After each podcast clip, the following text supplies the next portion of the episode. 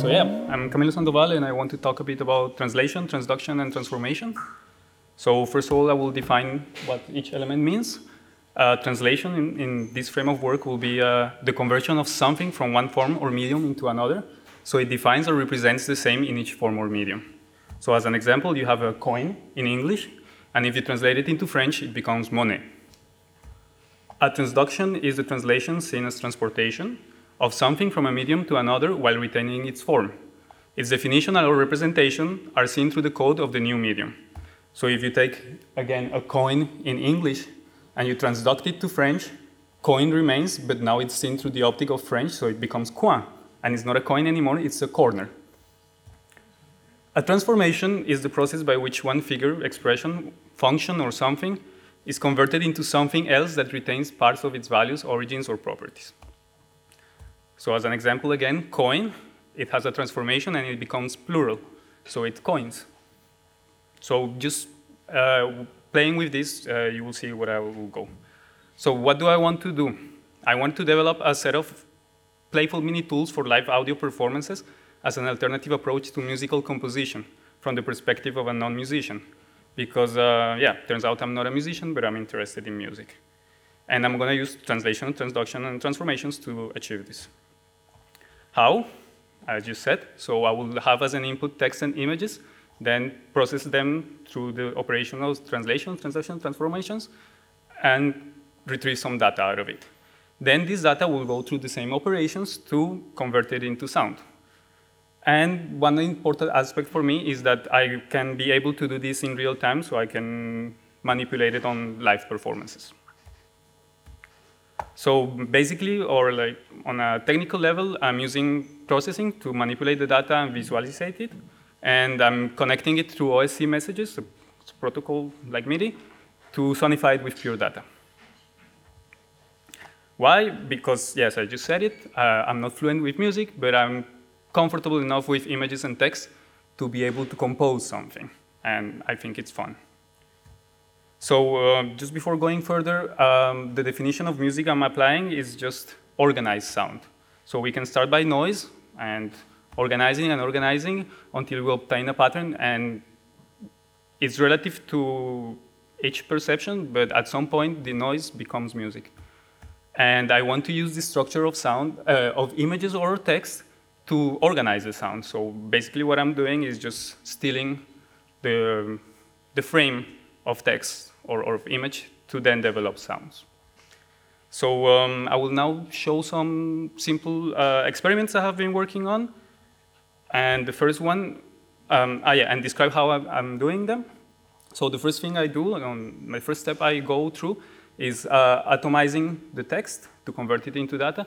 So it's uh, separating the text into the smallest constituent units, and this unit is arbitrarily selected. And it becomes a token. Each singular token is represented by a number, and the data is then parsed and sorted to create a token lexicon. So mainly what I'm doing is just taking text and transforming it into data.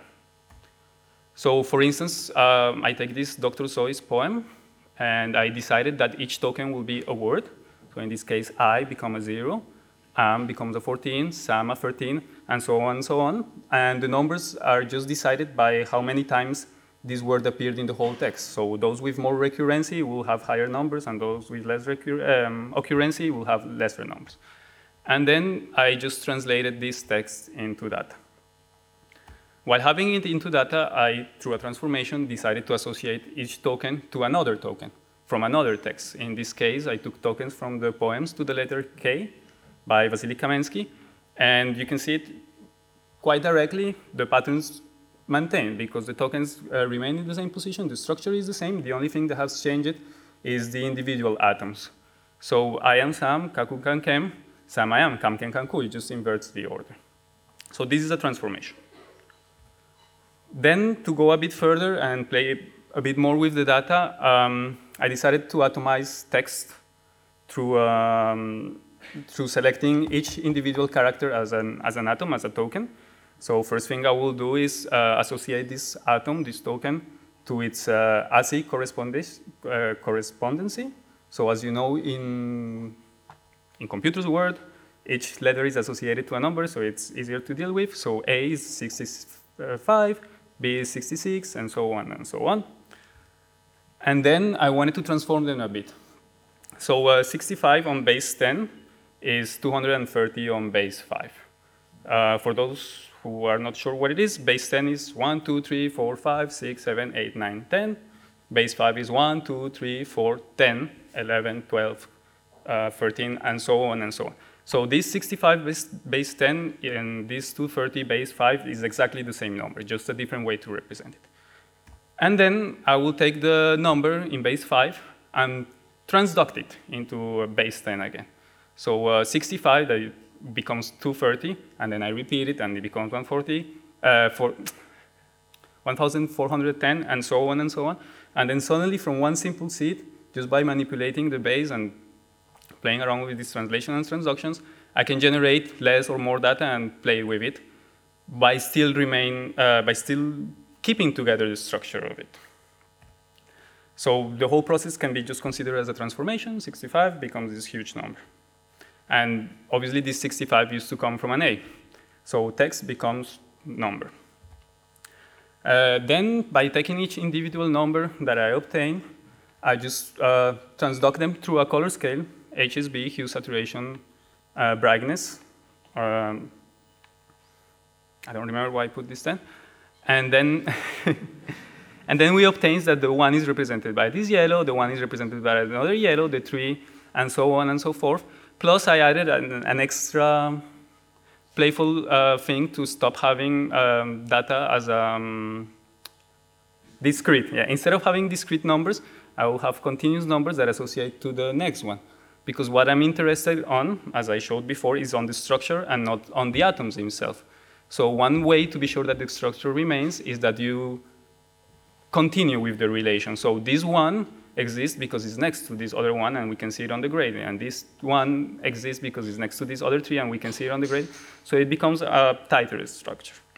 And then just by playing with that, the same text we saw before of um, eggs and ham can become this. It's just a pattern.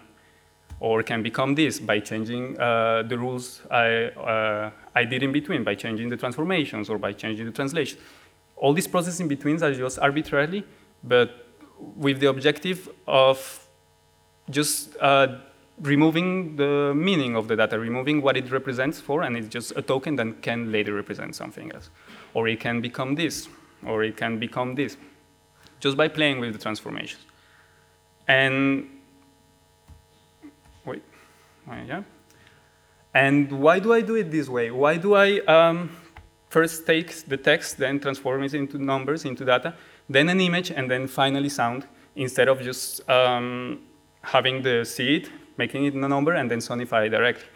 Well, mainly because I wanted control over this, and mainly because I wanted to separate three different aspects. I wanted to be able to modify the seed and be able to um, keep with the transformations. So by only changing the text, by playing around with phrases, by modifying from a singular to a plural, by making it more complex with adjectives or things like that, through the same transformations, I will then be, uh, obtain a, a, different partiture. And then I didn't want the partiture to be um, strictly related to its interpretation. I didn't want the partiture to um, direct, directly represent sound. So I wanted the possibility to navigate this partiture as a performer will be able to. And that will also give me the creativity of playing around with it on real time. So for instance, I can have an image and then play with it on Photoshop, and then those modifications will also be sonified.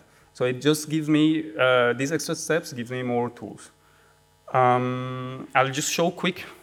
These are very basic uh, sonification of what we're seeing. So, um, not yet. So on this processing sketch, uh, mainly what I'm doing is transforming the text into the pattern, as we saw before. And I'm sending through OSC to pure data. So now I'm turning on. And then, for instance, I can navigate the data with the mouse. Or I can do a pattern on top. And what I'm doing mainly with these sonifications is that um, I'm giving, just like the talk we saw yesterday, I'm giving eventually um, the liberty to interpret uh, through the human scope and not through only the computer scope. So um, in that sense, I could always modify it whenever I want or the way I want. Obviously, uh, what I'm sending right now is not sound itself. I'm not using the data of the pixels to uh, associate it directly to the, to the sample of the sounds. I'm using the data of the pixels as uh, control signals. So if you see the, um,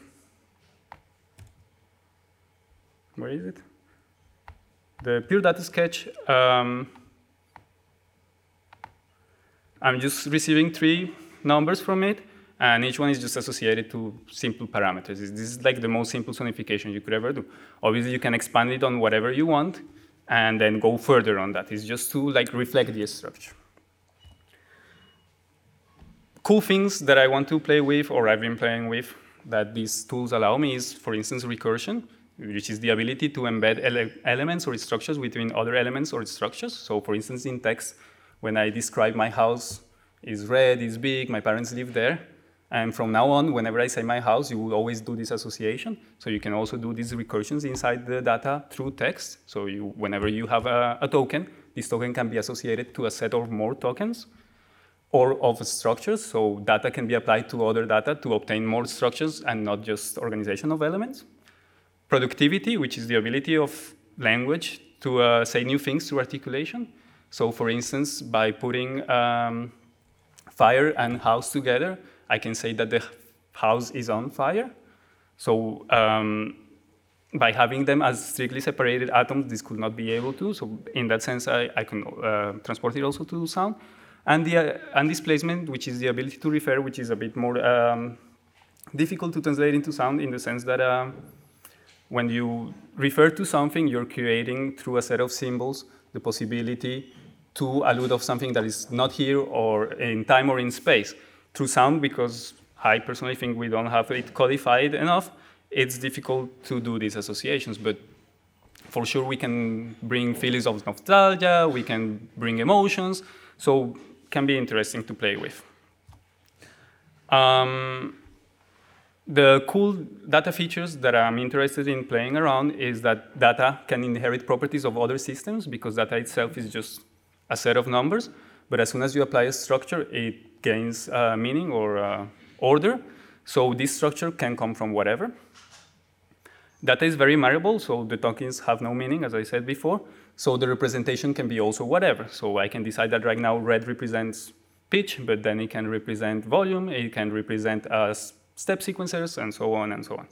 And data is elastic and or plastic. So mainly um, data can be modified and then returned to its original form or can be modified permanently. It's maybe not so, um, I mean, it seems like an obvious thing, but uh, for instance, with text, you cannot just reorganize the, um, the atoms of a word of, as letter and then expect that it still remains with its original form. I mean, this example is not so, clear, uh, not so clear, but uh, data is just flexible. And yeah, that's mainly it. So um, if you have any questions or something, that's it.